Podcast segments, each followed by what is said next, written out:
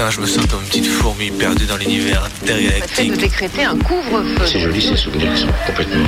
Jusque quelle heure? Minuit. Bonne nuit au mauvais garçon. Et alors justement, plus un souvenir est enlevé, enfin, c'est plus il est présent. Parce qu'il n'y a pas de, il n'y a pas de souvenir. en fait. Minuit. Décousu. La nuit, ce sont des petits groupes très mobiles qui ont sévi dans mes yeux, Saint-Priest, Dessines, Vénissieux, Lyon. On est encore réveillé sur Canu. Si on, si on l'évoque, s'il y avait une image pour le montrer, serait mieux sans doute.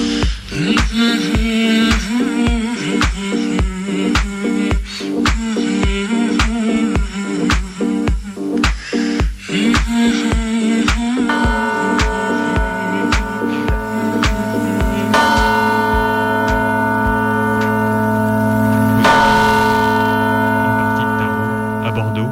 Ça fait du bien de se poser, de prendre un train, de croiser de nouvelles têtes, de faire la fête, boire quelques bières, discuter tranquille, de trucs pas importants. Dormir quand on peut ou on peut quand on veut, prendre le temps de parler avec quelques vieux, vieilles amis, tout ça. Minuit décousu revient après une courte semaine, une courte pause d'une semaine.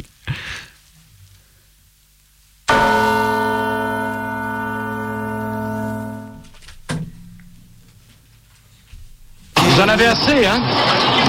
Vous avez assez de cette bande de racailles. On va vous en débarrasser. À votre place, je la ramènerai un peu moins. Il a pris 20 piges, piges, piges. Ça m'a pris du ferme, ferme, ferme. Il a pris 20 piges, piges, piges. Ça m'a pris du ferme, ferme, ferme. Il a pris 20 piges, piges, piges. Ça m'a pris du ferme, ferme, ferme.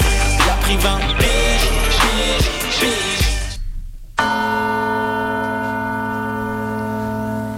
fait beau, il fait chaud. Entrez dans la conférence visio. Je passe mes journées à regarder le ciel bleu par la fenêtre, à guetter l'heure où les rayons du soleil entreront enfin dans l'appart. Je rêve juste de poser mon ordi et d'aller me poser sur les quais, bouquiner, discuter, jouer, juger les bourges sur leur péniche ou que sais-je encore. Tout plutôt que de me taper encore une heure de taf puni derrière mon écran en pointant sur Skype bien à l'heure, payer 3,9 euros de l'heure pour supporter un phobique blanc bourgeois de la guillotière. Qu'une envie le matin, la pause déj, qu'une envie l'après-midi, 17h. Je sortirai bien, mais à 18h, c'est le couvre-feu encore plus déprimant maintenant qu'il fait jour et qu'il fait beau. Comment est-ce qu'on peut être de nouveau en mars? Le maire du deuxième arrondissement de Lyon est un sauveur, un sauveur, un défenseur de la patrie menacée, menacé par ces dangereux, dangereux islamo-gauchistes, ces mangeurs-mangeuses de tofu, de quinoa et de graines grillées, un véritable chevalier blanc au bouclier de viande rouge contre ces dangereuses idéologies égalitaristes qui prônent le respect de l'environnement. Ça y est, c'est le moment. Le gouvernement s'est fait bâcher par les membres de la Convention citoyenne sur le climat. De la viande partout, tout le temps. La santé, on s'en fout. Le prix, on s'en fout. L'environnement, on s'en fout. Tant que c'est pour préserver la sacro-sainte tradition française des bouffeurs et bouffeuses de viande. Dans la tête de Pierre Olivier, ces steaks gratuits filés aux écoliers et écolières, forcés à manger du poisson, doivent être le symbole éclatant de la résistance viandarde et de l'identité patriote. C'est incroyable de se dire que des gens qui sont infoutus de bouger le petit doigt pour des sans-domicile ou des migrants soient capables de distribuer des steaks par paquet de 12 quand on leur parle tradition et lobby de la viande. Quand on se dit que même sur des sujets aussi bénins et elles sont incapables d'avancer, de faire le moindre pas en avant, on se dit qu'on va y rester encore un bon moment dans le monde d'avant.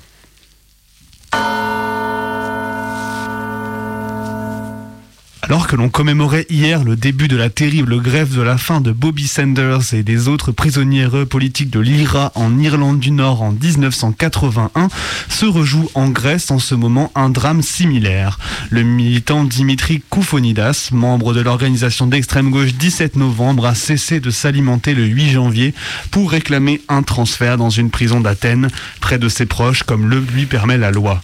Partout en Grèce, la gauche et l'extrême gauche se mobilisent pour faire plier l'État conservateur et néofasciste grec qui s'apprête s'apprête, pardon, à faire de Dimitri Koufonidas le premier mort par inanition en Europe depuis Bobby Sanders en 1981. On apporte toute notre force aux gens qui se bougent là-bas contre ce gouvernement de merde, à Dimitri, à tous les autres prisonniers politiques de Grèce et d'ailleurs, crève la tôle. Quoi de plus éphémère qu'une sortie en temps de couvre-feu?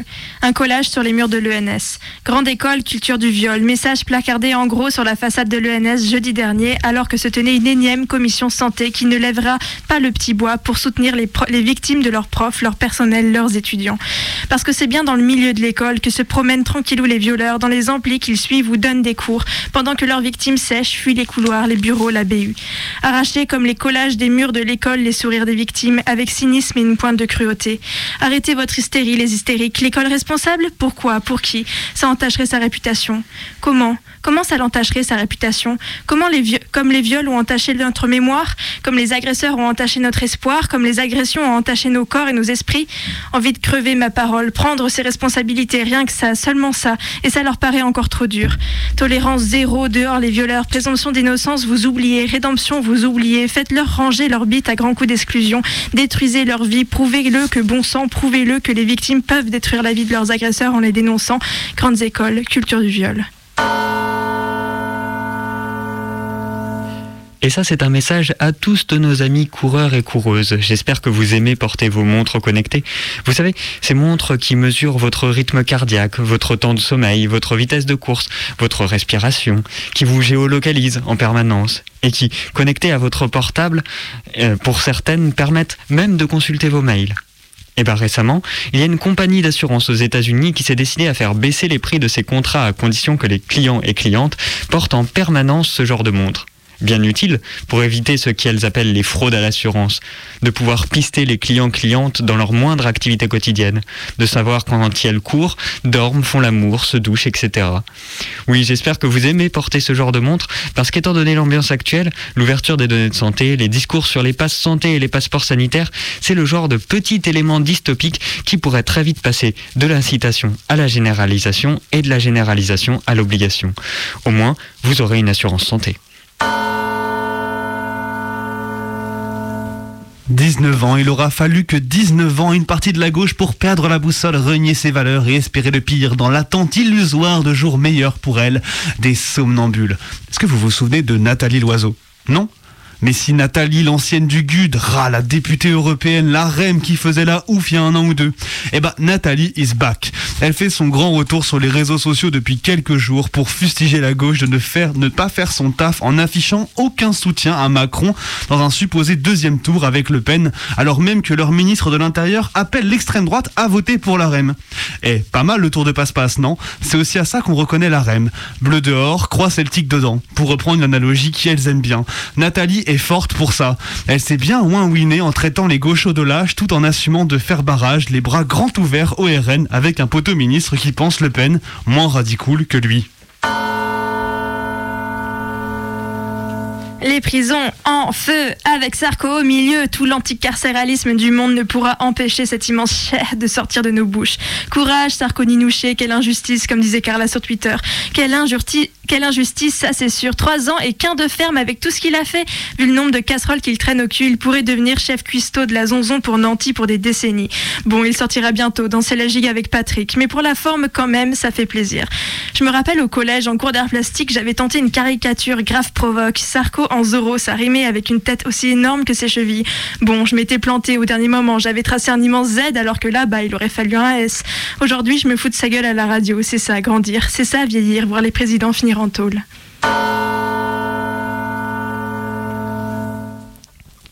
Il est 23h09, vous écoutez Minuit décousu sur Radio Canu, le 102.2, c'est le début de l'émission sur les chapeaux de roue comme d'habitude. Et désolé pour, euh, le, pour aujourd'hui, on est un petit peu avec des petits soucis techniques, je sais pas pourquoi, voilà, alors voilà, ça revient, le son, tout ça, c'est un peu compliqué, on a des petits problèmes de son dans les casques qui reviennent dans les micros, c'est pour ça que ça a proposé des petits, des petits frissottements, c'est voilà. Mais sinon, ben voilà, on est content de revenir en studio ici ce soir avec vous pour découdre, enfin, découdre avec la nuit ensemble. Et pendant qu'on s'arrange avec le son, on va continuer l'émission. Donc à 23h09 au 102.2, on va continuer avec les trois partie classique de l'émission, celle qu'on retrouve à chaque fois. Classique. Donc on commence avec l'action militante, donc qui a été composée par Benoît là, sur euh, le chlordécone, parce que euh, on n'a jamais assez de chlordécone et en ce moment c'est quand même un peu chaud. Et puis ensuite on continuera avec un, une rediff de documentaire et on finira avec la fiction comme d'habitude. Alors, euh, Benoît, tu me fais des grands signes. Que se passe-t-il Euh, eh bien, je crois qu'il y a une petite erreur, puisqu'en fait, euh, le document qu'on a, c'est pas le bon pour le, la, la- l'action militante. Voilà. c'est la première fois que ça m'arrive. Euh, je me suis malencontreusement planté dans mes noms de documents. Voilà. Donc, comme disait Martin, c'était bien celle de la dernière fois. Et voilà. Mais écoutez, on a, on a un beau tapis. On peut en profiter si vous voulez un petit peu. Non, ce qu'on va faire, c'est qu'on va se réserver le tapis pour la semaine prochaine. Bon, hors de question de gâcher une élection militante.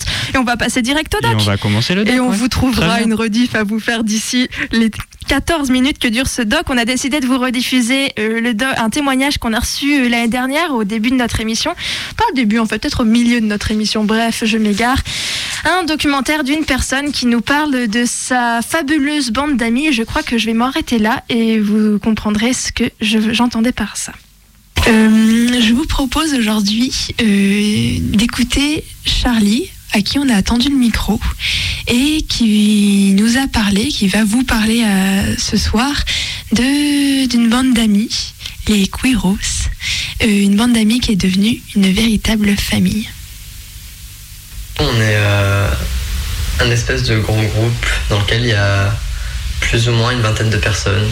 Et en fait, bah, c'est un groupe de potes qui s'est fait hyper naturellement, où juste chacun ramenait des gens au fur et à mesure et où tout le monde finit par bien s'entendre parce que bah, on a des, des trucs en commun et tout, et on, on se file des tips pour, euh, pour la vie en général.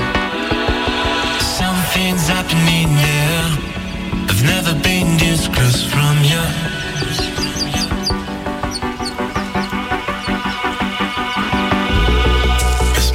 Pendant très longtemps, j'étais le seul, la seule personne trans de mon groupe de potes. Et, euh, et en arrivant à Lyon, genre ça a changé d'un coup. Et c'est la première fois du coup que j'ai un un groupe de potes où je n'ai pas le compte exact, mais je pense qu'on est en majorité de personnes euh, non cis.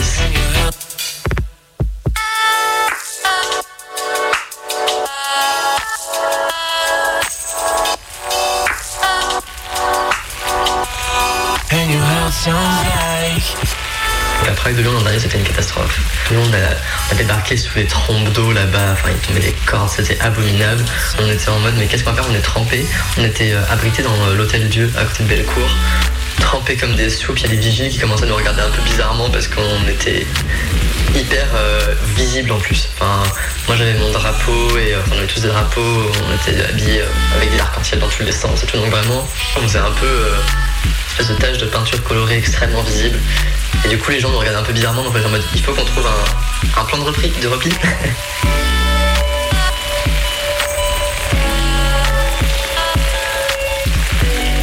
Du coup, on est parti et en fait, on a ramené euh, tout le monde chez Chagat, donc euh, dans ma coloc. On était euh, 20 queers trempés jusqu'aux os. J'avais distribué des t-shirts à tout le monde.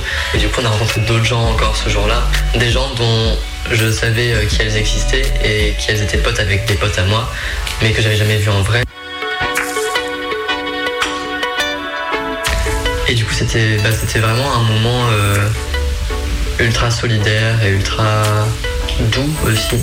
Parce que bah, on était assis là avec ma coloc, on a fait des, des pancakes pour tout le monde. euh, tout le monde buvait son petit thé dans le salon.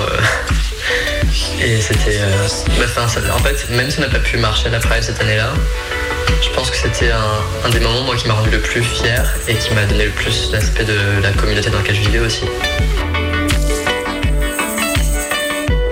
Et euh, du coup, notre groupe de potes s'appelle les Queerous parce que bah, on, on s'identifie pas tous à l'appellation queer, mais, euh, mais c'est un terme qu'on aime bien se réapproprier quand même, je pense, de manière générale.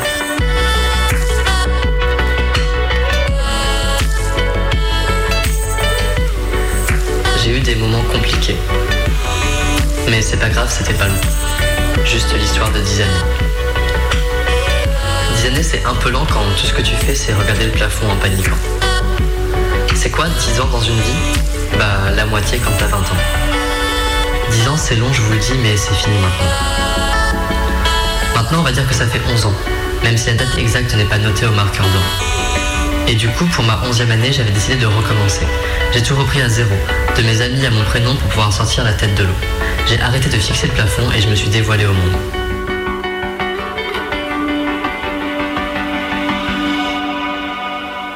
On fait tout ensemble, quoi. Genre, euh, je sais pas, mais quand il y a quelqu'un qui a besoin d'un appart ou d'un taf, bah, on est quatre à chercher pour aider la personne.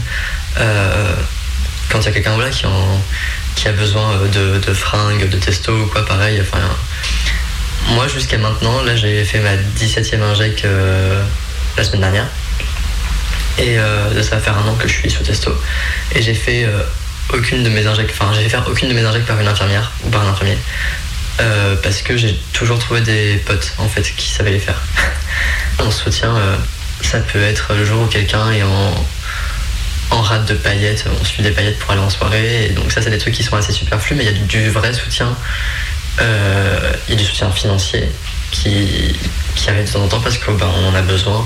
Bah, on sait, hein, être, euh, être jeune, queer, étudiant et tout, ça ne nous place pas sur le meilleur euh, positionnement financier. donc on peut soutenir comme ça.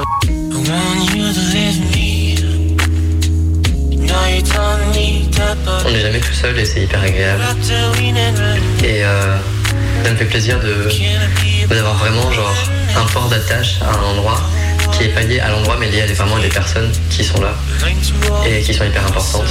On est arrivé à un autre niveau de- du groupe de potes où euh, c'est plus des amis mais c'est de la famille en fait à ce niveau-là.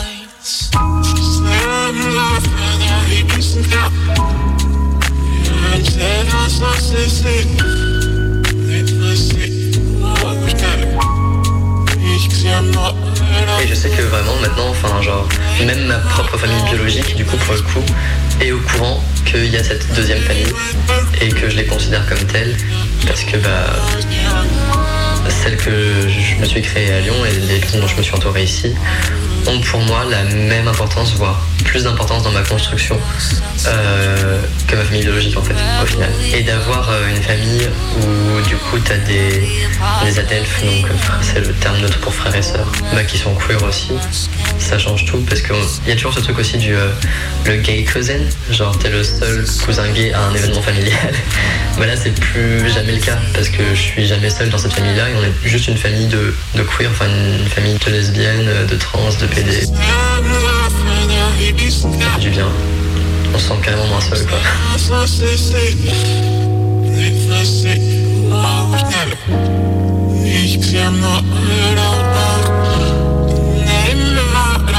Moi à Noël, je suis pas rentré dans ma famille euh, parce que je voulais pas. Et du coup, j'ai passé euh, le réveillon et Noël et quelques jours autour avec euh, bah, des amis qui rentraient pas non plus dans leur famille. Et c'est à ce moment-là que j'ai vraiment ressenti ce côté euh, genre on est une famille en fait entre nous parce que bah la famille biologique on l'a pas choisie et elle nous convient pas et elle veut pas nous, nous voir pour Noël bah c'est pas grave genre on a d'autres gens avec qui on, on peut cuisiner une bûche et, euh, et la manger en regardant des films et, euh, et c'est carrément plus esprit de Noël que de devoir se coltiner un repas de 3 heures voire plus avec tes grands-parents qui vont être transphobes et racistes ou je sais pas quoi.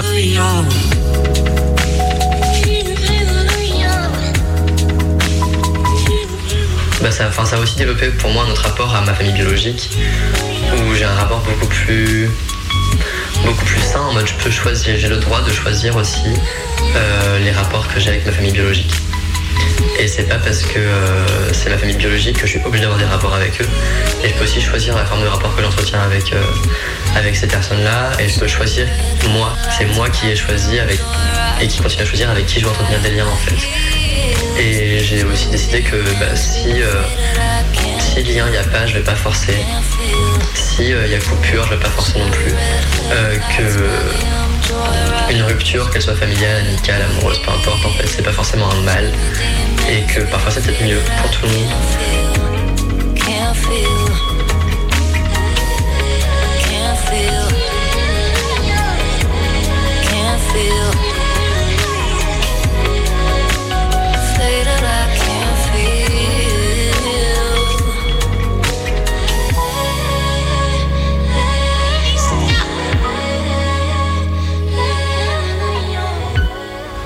Quand euh, moi j'avais euh, 17 ans et que j'ai commencé à potentiellement réaliser que potentiellement j'étais bi, donc il n'y a même pas encore d'histoire de être trans ou quoi que ce soit, juste j'étais une meuf cis bi.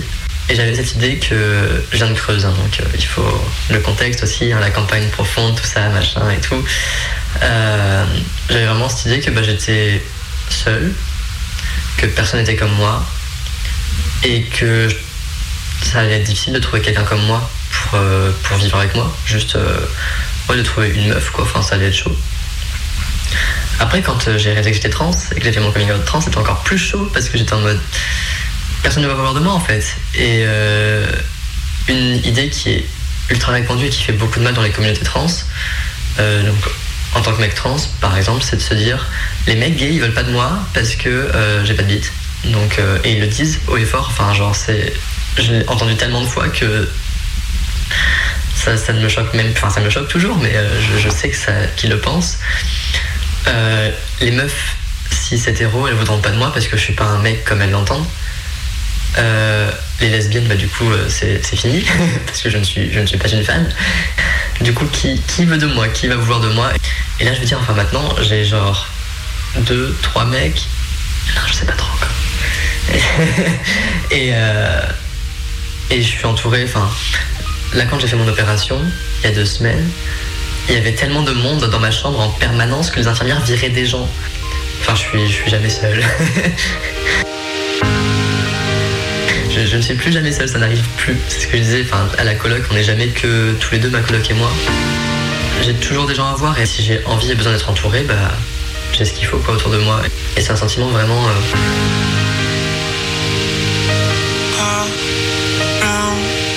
C'est un peu un, un running gag qu'on a entre nous en mode Ah, c'est queer, ils vivent seuls et isolés, ils finiront seuls avec leur chat. non, c'est faux. C'est vraiment faux. Et c'est une idée qui est hyper blessante, je pense. En tant que personne trans, c'était vraiment encore plus l'impression que j'avais. Et l'idée que ton corps ne va jamais plaire à personne. Et que tu ne vas jamais plaire à personne, tout court.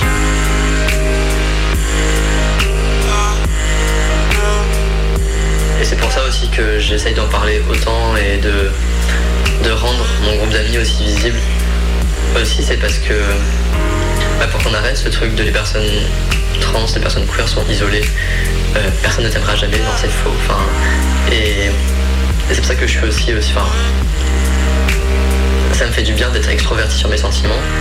Et je le fais aussi publiquement, que ce soit sur mon compte Instagram ou sur mon compte Twitter, pour que les gens aient potentiellement euh, des personnes trans euh, en début de transition, des personnes trans isolées, des personnes queer isolées, euh, genre puissent se dire que bah il y a de l'espoir et qu'il y a toujours des gens qui peuvent être là pour t'aimer en tant que la personne que t'es.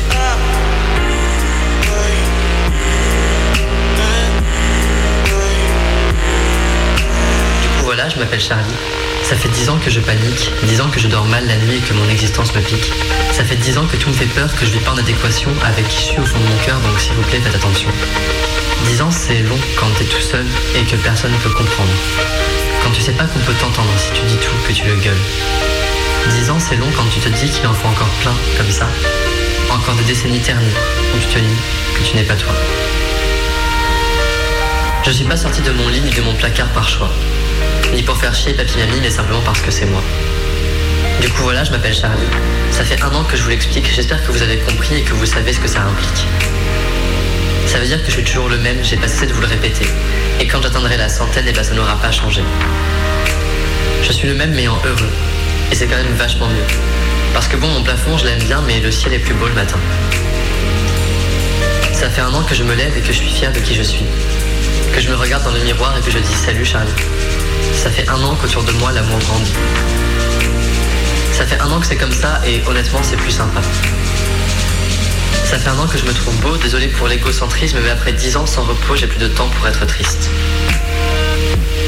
J'ai eu des moments compliqués. Si vous étiez là, vous savez.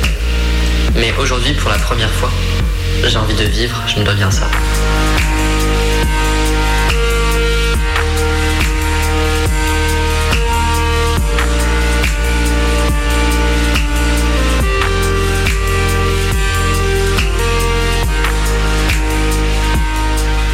Dire que le groupe qu'on a fait, il n'est pas parfait. Que bah, comme dans tout groupe de potes ou tout groupe interpersonnel, il y a, y des conflits aussi qui se créent. Qu'il y a des personnes qui étaient dans le groupe et qui n'y sont aujourd'hui, mais que c'est toute leur relation personnelle, donc forcément en fait, enfin on n'est pas. on n'est pas surhumain et c'est ce qui fait qu'on est bien aussi, c'est qu'on se prend pas trop la tête. On sait que si un donné ça passe plus, ça passe plus et c'est pas grave. On sait que même si on s'est embrouillé avec le groupe ou s'il y a des gens qui ont pris la distance, si jamais ces gens ont besoin ou si nous on a besoin d'eux, le on peut, on peut toujours se, se tourner en fait euh, les uns les unes vers les autres.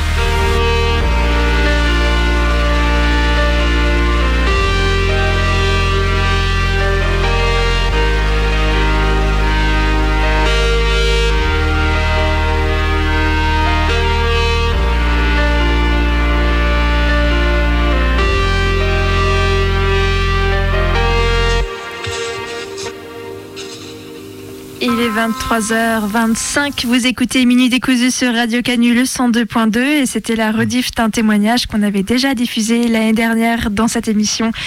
Et du coup, pour continuer, on va renouer avec les arts nuits. Voilà, alors du coup, euh, pendant cette petite panique morale, mentale, tout ce qu'on veut, euh, devant un téléphone qui n'affiche pas le bon fichier parce qu'on ne sait pas renommer des fichiers sur son ordinateur avant de venir au studio, voilà, un an et demi d'émission, belle connerie, il fallait que ça arrive.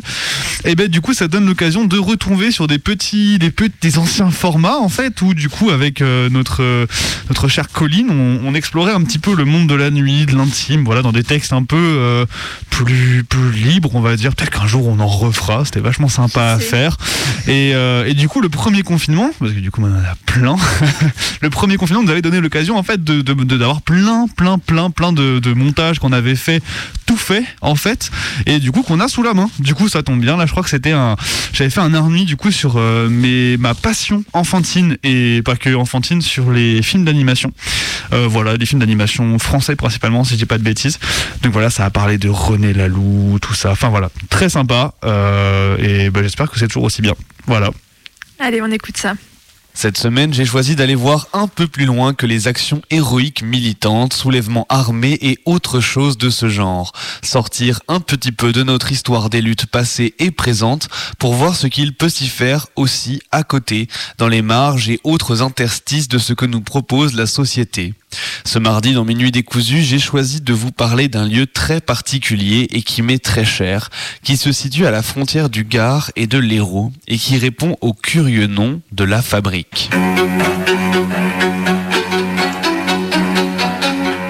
Lorsque j'étais enfant, le soir auprès du feu, mon père me racontait l'orage qui avait éclaté au moment où les dieux ont quitté ce monde. Pendant des jours et des jours, le vent, l'eau, le feu avait balayé les collines et les vallées, effaçant tout sur leur passage. Et lorsque l'orage enfin s'en alla, ne restait plus que du sable. Au sud du parc national des Cévennes, à la croisée des départementales 999 et 986 qui nous mènent de Vigan jusqu'à Montpellier, se situe un ancien atelier de bobinage de fil de soie au bord de l'eau. Au premier passage à pied ou en voiture, personne ne noterait ce beau bâtiment à roues inséré dans un village comme on en connaît tant d'autres dans les Causses. Mais lorsque l'on sait que cette bâtisse abrite une des plus anciennes sociétés de production de cinéma d'animation en France, notre vision change du tout au tout. Il se trouve que le village de Saint-Laurent-le-Minier abrite une fantastique histoire tout à la fois artistique et militante.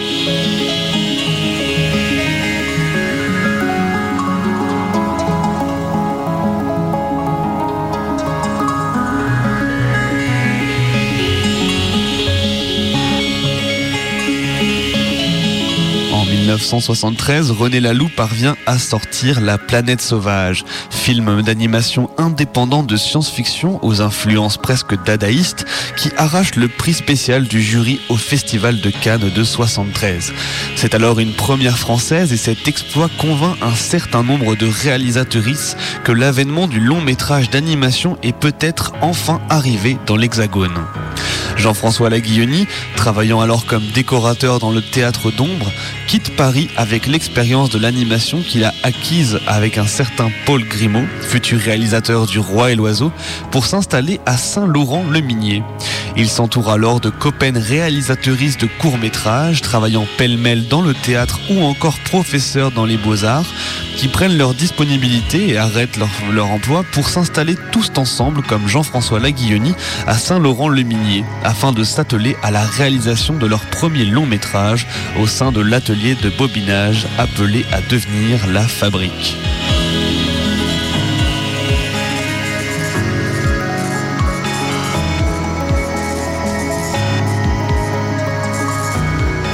Quand on est venu dans les Cévennes, ça a beaucoup fait rire les Parisiens. Un journal avait même titré, après l'ouverture, que la fabrique réunissait les un tiers des deux boulets du Larzac. Un journaliste qui était venu visiter la fabrique avait même parlé de rayonnage pour fromage de chèvre, alors que c'était là qu'on entreposait les celluloses. À l'époque, ça nous avait beaucoup énervé. Surtout qu'aux États-Unis, c'était pas comme ça, ils s'installent n'importe où. On en a beaucoup souffert, encore aujourd'hui, alors que tout est complètement moderne. On est venu ici avant tout parce que les loyers étaient pas chers et que c'était un joli coin. On a gardé longtemps cette image de communauté hippie. C'est en 1980 que l'équipe composée par Jean-François Laguilloni, Émile Bourget, Nicole Dufour, Claude Luyet, Henri Heitziek et Bernard Palacio lance la réalisation commune du film Gwen, le livre des sables. Le temps passait ainsi dans le va-et-vient régulier de l'espoir et de la peur. Lorsqu'un matin, les chasseurs sont revenus avec une fille. C'était encore une enfant. Son père était mort et pendant trois jours, loin vers le sud, elle avait suivi l'oiseau dont elle avait reconnu le cri. Elle connaissait ce cri. Il passe au-dessus de toute tête et les étendues de sable ne l'assourdissent pas.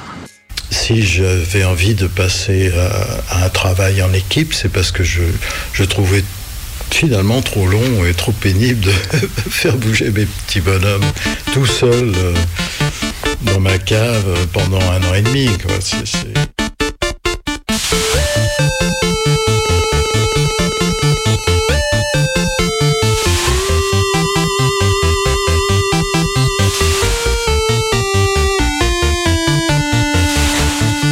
La réalisation s'étale sur cinq années avec des arrêts durant lesquels l'équipe exprime le désir de créer une image cinématographique loin de la technique des celluloïdes, avec un bande de prise de vue à plusieurs étages, permettant de réaliser une perspective avec des flous, comme ont pu l'utiliser les studios Disney pour la réalisation de Blanche-Neige et les Sept Nains.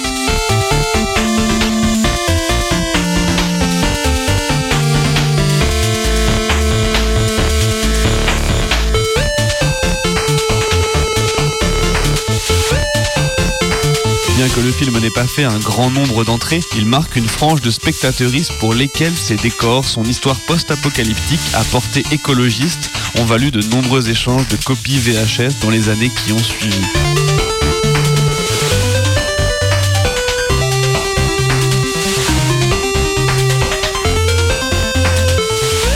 Sortie du film, la fabrique gagne rapidement du succès, notamment du fait de l'organisation particulière de l'équipe de réalisation.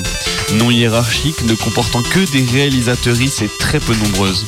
En parallèle, le ministère de la Culture d'alors, avec à sa tête Jack Lang, prend pour exemple ce studio naissant dans la mise en place de la décentralisation des activités de production créative. Cette visibilité permet ainsi à la fabrique de continuer son activité tout au long des années 80 et 90 en créant d'autres films comme Le Château des Singes en 95, Le Secret de l'île de Blackmore dans les années 2000 et de créer une série pour Récréa 2 ou encore de participer à la réalisation de Prince et Princesse de Michel Oslo tout en développant une série d'actions d'éducation populaire à destination de la jeunesse.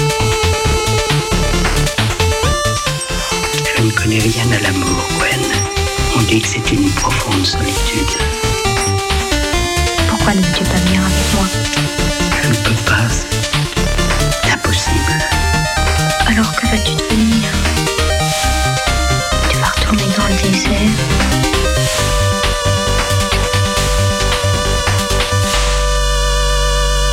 L'activité principale de la fabrique, qui a cessé d'être une société de production et qui est devenue une association après les inondations de 2013-2014 qui ont ravagé Saint-Laurent-le-Minier, est aujourd'hui de créer des films dans les écoles avec des enfants, mais aussi dans les hôpitaux psychiatriques où des ateliers d'apprentissage et de création sont organisés.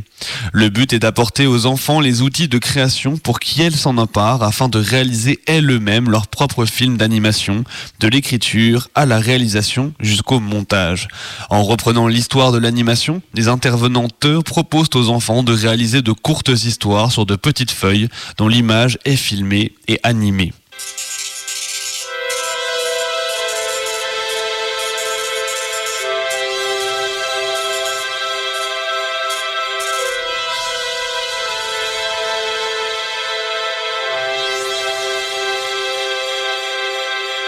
Depuis quelques années, la fabrique organise tous les étés un festival d'animation à entrée libre appelé Cinéma sous les étoiles, où chacun et chacune peut venir découvrir des films originaux à l'ancienne sur un écran placé en plein milieu du village.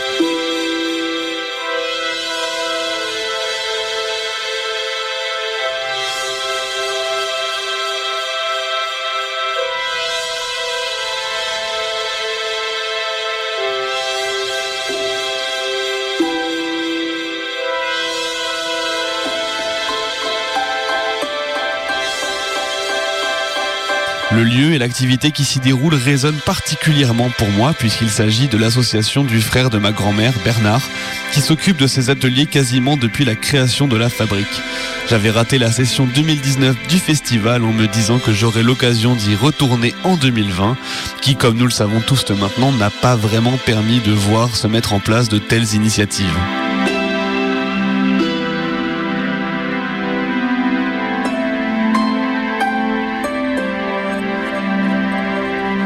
En attendant d'avoir l'occasion d'y retourner, je vous encourage tous à vous pencher sur l'histoire si particulière de ce studio d'animation, pas comme les autres, et à y faire un détour si jamais vous passez près du croisement des départementales 999 et 986 un soir de juillet. Vous pourriez avoir de chouettes surprises.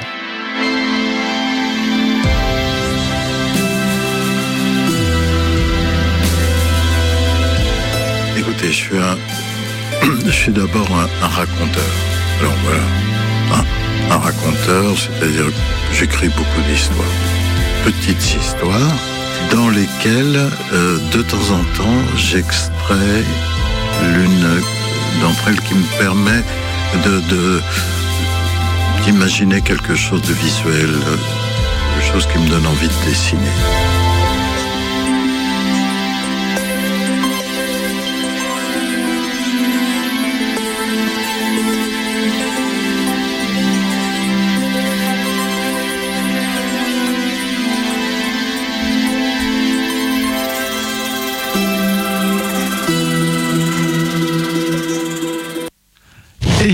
23h27 sur les ondes de Radio Canule, le 102 FM, et vous écoutez toujours Minuit décousu, votre émission du mardi soir entre 23h et minuit, en compagnie de Maë et Martin. Et Bebe, Benoît. l'émission Sbelic du mardi soir. ce Voilà. soir. Dans une Alors- émission déstructurée ce soir. Ah, c'est pas voilà ce soir c'est voilà moi je me tritouille les mains comme ça sous le micro comme c'était pas moi comme c'était pas ma faute mais promis euh, je, je, je ferai mieux la semaine prochaine C'est bien, ça fait un peu d'originalité, un peu de nouveauté dans l'émission. C'est inattendu. non mais voilà c'est Voilà. ça voilà puis nous on est, là pour ça on a un créneau c'est fait pour ça c'est fait pour euh, pour se beler un peu Voilà, c'était donc pas un arnu, et bien une action militante. Vous avez dû vous en douter. vous avez reconnu que on voilà parce qu'une erreur n'arrive jamais sans une deuxième erreur et c'est un cirque un, un- voilà un cycle continu de bêtises mais mais peut-être que finalement c'est Martin notre sauveur ce soir ça, qui la va briser c'est la bonne. qui va briser ce cycle euh, avec une du coup une, une fiction euh, bah, je vais te laisser la présenter Ah Oui, du coup, on va enchaîner sur la fiction et c'est une fiction de, de Lola Lafont que j'ai trouvée en allant directement sur le site. Donc, si, si vous allez sur le site de Lola Lafont, oui, elle a un site, euh, vous trouverez le texte en entier et euh, dans son intégralité. Mais là, on va vous en proposer une, une adaptation radiophonique. Vous vous y attendiez pas forcément, mais on va y aller. Allez, c'est parti. «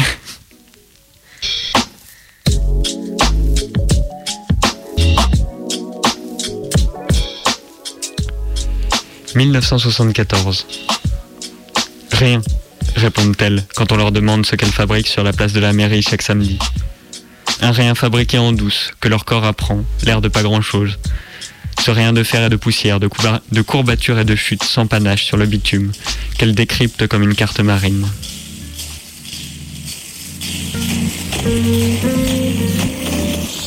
Ici, les gravillons un relief hostile. Là, Les vibrations répétées du goudron agacent le tendon d'Achille. Le sable collé aux roues des patins dérange la vitesse. Et tomber, c'est rien. Sous la peau, il est la peau. Elle s'effiloche comme un papier, comme, un papier s'userait. Aucun, inscrivent-elles sur la fiche de renseignement scolaire à leur entrée en seconde. Elle ne pratique aucun sport. Le cours de gym du samedi matin, elle le sèche le plus souvent possible. T'as mal à la tête pour l'école, mais tu, mais pas pour tes roulettes. Tu vas stopper ton cycle à trop transpirer, gronde la mère de Violette.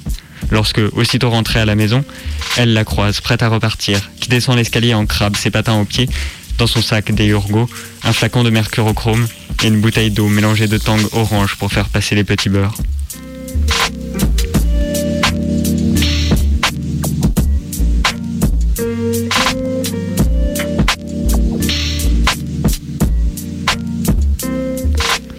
Personne, répondent-elles, quand le père de Sylvie s'enquiert de savoir qui les conseille.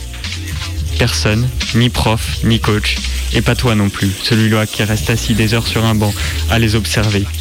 Un pulenta sur ses genoux, ce salopard se tripote en un clin d'œil, elle se regroupe, fonce vers lui, un bloc de sueur et de rage. Il se lève et s'éloigne à pas précipité.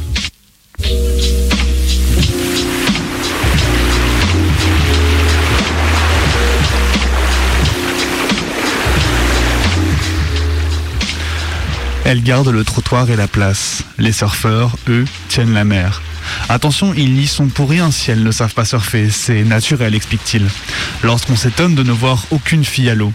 Elles n'ont pas appris, gamines. Leurs parents rechignaient à les laisser seules à la plage. Normal, les filles, ça se surveille. Arrivés avant le lever du soleil à la gravière, ils mettent un point d'honneur à garer le val le long de la route, loin du spot, ne pas détruire le chemin sablonneux qui mène à la plage, 3 km de lande sèche et de fougères. Ils restent un moment face à l'océan avant d'y pénétrer, l'investir en grande cérémonie avec le respect et la prudence qu'on affiche face à un adversaire qu'on aime craindre. Les surfeurs forment une ligne noire à l'horizon. Leurs mains clapotent à la surface, à plat ventre sur leurs planches. Ils attendent, se rehaussent d'un bras, scrutent. Puis, comme une réponse à un ordre, ils prennent sur leur gauche, ramant à toute allure, le néoprène luisant de la combinaison est toqué d'un soleil blanc. Ils se redressent d'un bond et dévalent l'eau solide des vagues. C'est les Alpes ce matin, mec. Méga tube à l'horizon. Imagine que t'es la pointe du compas. Tracer le virage à 180 degrés. Encercler la vague, un instant la circonscrire, la dominer et cut back avant qu'elle n'explose. Sur le sable, leurs petites amies les attendent, emmitouflées sous des couvertures râpées. Aux nouvelles qui les rejoignent, elles offrent une cigarette et un biscuit. On est des surf widows, leurs petites veuves des sables. Elles sourient, fières et blasées, en étirant leurs jambes lisses de galets dorés.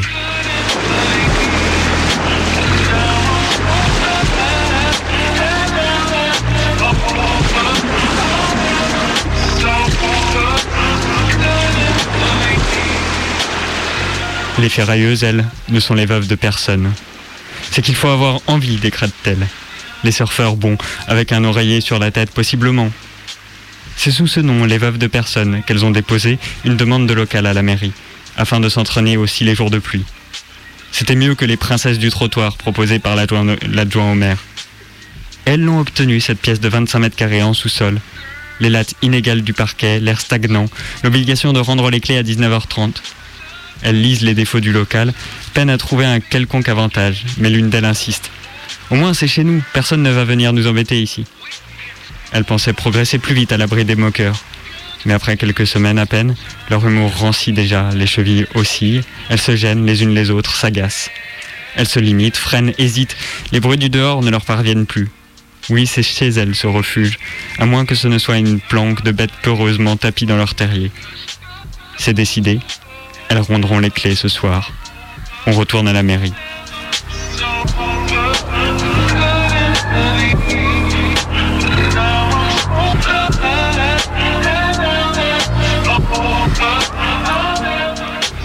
Là-haut, à l'air libre, la place est aux petites filles échevelées qui courent en zigzag, les bras grands ouverts, balancent leurs pieds dans l'eau tiède de la fontaine, sautent savamment à l'élastique et tracent d'un trait de craie blanche les limites du trottoir. Là-bas, c'est le paradis. Ici, c'est la terre. Sur laquelle sur laquelle trois filles en short blanc et chemisier manches courtes, nouées, sans euh, sous les seins, tournoient au patin à roulettes, enchaînant des poses approximatives sur Waterloo qui sort d'un poste de radiocassette. Elles forment un cercle et au signal se lâchent pour tourner sur elles-mêmes. C'est du freestyle, expli- explique-t-elle aux veuves, qui les contemplent éberluées. On sympathise, on examine ses patins respectifs, les roulements, le châssis, on s'agace des lanières qui s'usent trop vite. Les freestyleuses vénèrent Hélène O'Neill, Laurence Sornil, des skateboardeuses américaines. Les Illies, les slaloms, elles les accomplissent aussi bien que les hommes. Et gracieuses avec ça. Le satin du short ajusté, assorti à leur coquette Vans coquelicot. Puis avec toutes les calories que ça brûle, ça fait perdre du tour de taille. Le skateboard ajoute une freestyleuse enjouée. Elle- Les veuves leur rendent des photos des américaines sans mot dire. Puis c'est Violette qui décrète une improvisation. Joli. Mais nous, on est plus dans on fonce. On pue aussi, désolé. C'est la photo locale, pas d'air. Ça m'a pourri mon t-shirt. Ajoute celle qu'on appelle bébé car elle raffole des petits pots pour enfants qu'elle déguste à l'index sans cuillère.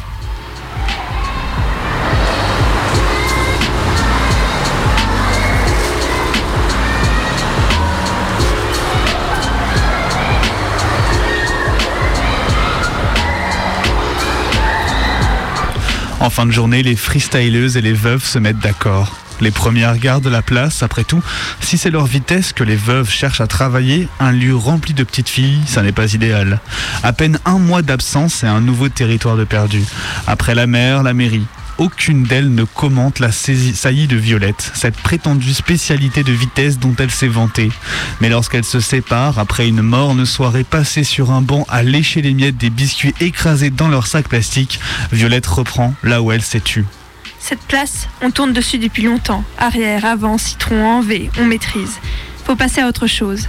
C'est pas réservé aux surfeurs l'adrénaline, que je sache. J'ai tenté les rues de Dune, mais hier, la grande pente, mais débouler les unes derrière les autres à toute berzingue fera sans doute tomber les vieux. C'est eux qui vont y goûter à ton adrénaline. Vous vous souvenez, fait Sylvie, pensive, quand on était gamine?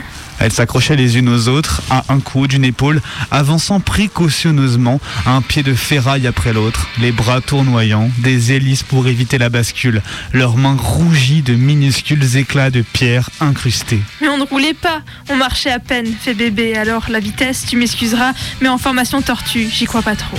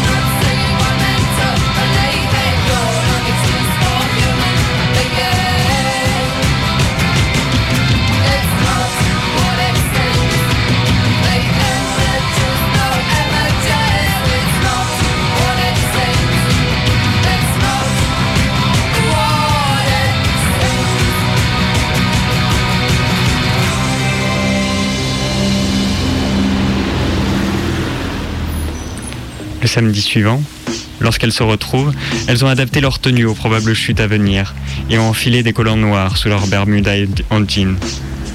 Avant d'aller vite, il faut aller grouper, apprendre à faire corps. Un fatras de souffle court et de jurons. Elles débordent de trottoirs et prennent la route. Les voitures klaxonnent dans leur dos.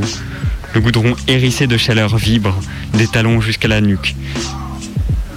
Jusqu'à la nuque avant. Ce plaisir attendu du revêtement plus lisse, là-bas, quelques centaines de mètres où la poussée s'améliore, le vent glisse entre leur peau et la sueur, les virages construisent la vitesse, impatiente. Avant, elles s'évitaient, s'esquivaient. Les voilà qui cherchent à se trouver. Elles s'entrechoquent, se collent. L'une tente une échappée, on accélère plus fort, on freine plus sec. Les passants s'effarent de la violence des chutes dont ils sont témoins. Elle s'effondre enchevêtrée, ses doigts écrasés, des entorses aussi, les yeux pochés par un coup de, de coude malencontreux. Comment s'appelle votre équipe de roller derby? Leur demande Jane N, la jeune professeure américaine du collège voisin, un soir qu'elle les regarde s'entraîner. Apprendre que ce qu'elle balbutie porte un nom, que c'est une langue que d'autres pratiquent, de l'autre côté de l'Atlantique, émerveille les veuves. Jane raconte ses joueuses favorites, deux jeunes femmes noires, Rita Williams des Pioneers et Sonja Zims des Philadelphia Warriors. Toi, tu seras slap in your face. Toi, badass babe. Au creux de leur abdomen, elles tracent du doigt une croix, rebaptisent les veuves. À la limonade chaude, le sucre leur colle les cheveux dans le cou. Je vous déclare contaminé de joie, secouez-vous contre eux, la terne poussière de la vie.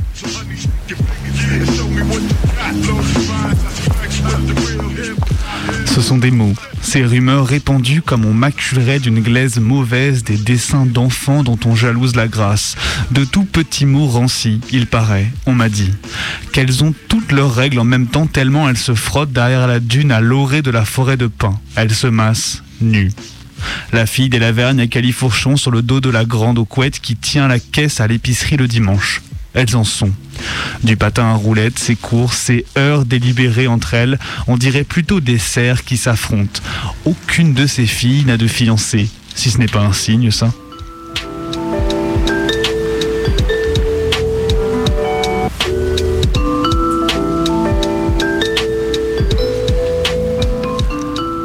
Des pots de fleurs qu'elles auraient brisé une nuit, la chaussée érodée par les freinages et ce vacarme passé 23 heures.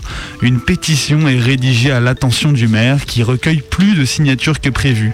Un vrai succès. Vite transformé en arrêté municipal. Les veuves, on va les mettre au pas. On goûte enfin au plaisir d'arpenter les rues sans craindre de se faire renverser. Sur la place, les freestyleuses virevoltent, le ventre dufteux tendu sous le dos du beige. Waterloo couldn't escape if I wanted to. Elles écartent et resserrent les cuisses en rythme, suivent un tracé écarlate qui n'y était pas la veille, des lettres rouges qui mordent toute la place. Ils baissent la tête pour les lire, reviennent sur leurs pas, relisent encore, les promeneurs interloqués découvrent le message, des mots géants peints sur le goudron jusqu'à la fin de la terre, la plage. Vous nous connaissez, nous vous connaissons. Vous nous avez traqués maintenant, c'est nous qui vous traquons. Mort à l'insecte fasciste qui se nourrit de la vie du peuple. Dans Sud-Ouest, le lendemain, deux photos illustrent l'article. Une terrible prose a envahi cette nuit les trottoirs de notre ville, celle du groupe de lutte armée américain SLA, qui détient toujours la jeune héritière Patricia Hearst, kidnappée en février en Californie. Les touristes américains présents dans la région sont interrogés. Des mesures sévères seront prises pour contrer l'apologie du terrorisme, a décrété le maire. Une réunion d'information aura lieu ce soir, place de la mairie. Il est près de 21h ce samedi d'avril 1974 et ils la reconnaissent aussitôt, cette scansion de ferraille qui approche, un refrain tenace. Les veuves, deux personnes, traversent la place, un pack solide de métal et de sueur. D'un geste de la main, elle salue joyeusement le maire et s'éloigne. Les gravillons bondissent de la poussière tandis que la petite foule se recroqueville en un amas hébété de corps immobiles et amers.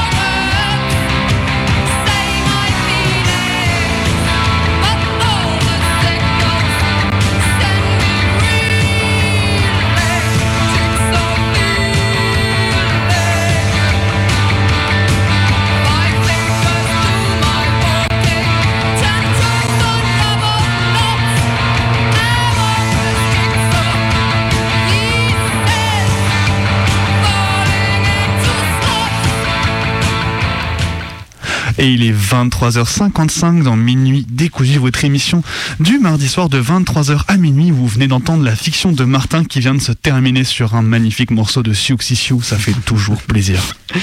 Et donc on va terminer cette émission euh, décousue.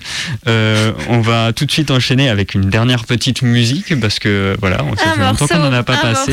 C'est Maë, je crois. T'es Bah déjà ouais, à fond c'est vrai plus. que normalement on branche le téléphone, on vous on reçoit vos appels, vous nous prononcez un petit témoignage sur un morceau de musique de votre choix. Mais bon là, l'insert est cassé depuis maintenant quelques semaines. Du coup, c'est moi qui vais euh, vous raconter une petite anecdote. Non, en fait, j'ai pas vraiment d'anecdote. C'est juste un morceau que je peux pas m'empêcher d'écouter en boucle en ce moment. C'est Ghost, euh, Life Eternal.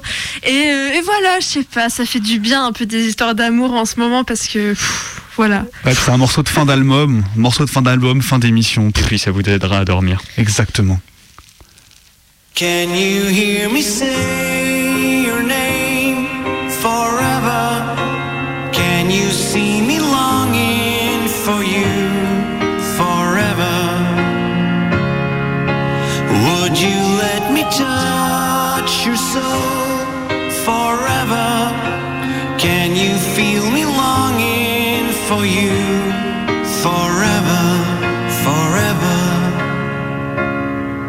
I know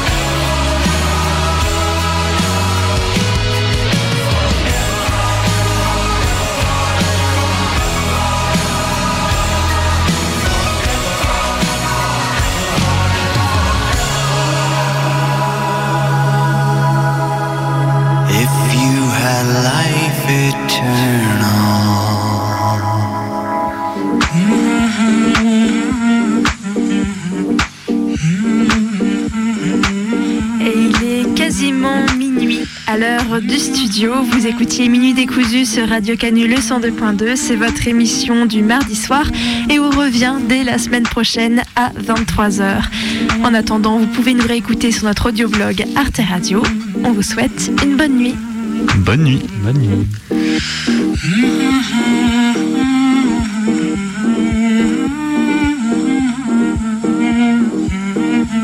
خنک آدم که نشینیم دره پا من و تو. به دو نقش و به دو صورت. به یکی جام